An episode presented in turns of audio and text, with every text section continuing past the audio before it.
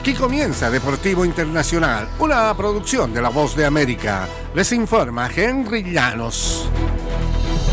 En el baloncesto de la NBA, dos días antes de que los Lakers de Los Ángeles eliminaran a los campeones Warriors de Golden State para alcanzar las finales de la conferencia oeste, LeBron James fue designado dentro del tercer mejor equipo de la NBA fue la décima novena ocasión que figuró en uno de esos tres equipos All NBA, aunque solo disputó 56 encuentros esta campaña.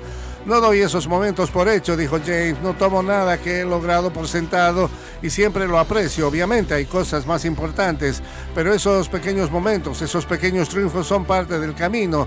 Todo es parte del legado, dice. Es más importante conquistar su quinto campeonato de la NBA y está a ocho triunfos de conseguirlo tras una tumultuosa temporada para los Lakers. Incluso estar tan cerca de su décima primera final de la NBA. Todo es increíble considerando que el equipo inició la campaña con más eh, derrotas que triunfos. Por su parte, los Nuggets de Denver logran mantener eh, su dominio en la Ball Arena y si esto ocurre, no solo se impondrán a LeBron James y Anthony Davis, sino que vencerán además a los fantasmas de sus horribles actuaciones contra los Lakers de Los Ángeles en postemporada.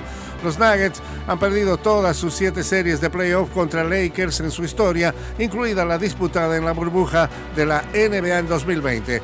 Ambos clubes volverán a enfrentarse por cuarta ocasión en la final de la Conferencia Oeste que comienza hoy martes en la noche en Denver. Los Nuggets tienen marca de 47 en casa, la mejor de la NBA, y han salido airosos en todos sus seis partidos de playoff en el Ball Arena.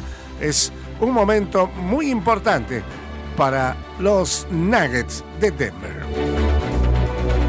En el fútbol internacional, Marcelo Bielsa fue confirmado el lunes como nuevo seleccionador de Uruguay hasta el término de la Copa Mundial 2026. La Asociación de Fútbol de Uruguay ha celebrado el arribo del técnico de 67 años con un video y una imagen alusiva al renombrado estratega argentino. Nuestro público reclama juego y emociones. Llegó la hora, publicó la selección en Twitter. Posiblemente el primer encuentro de Bielsa al frente será en junio, cuando Uruguay dispute dos encuentros amistosos ante Nicaragua y Cuba.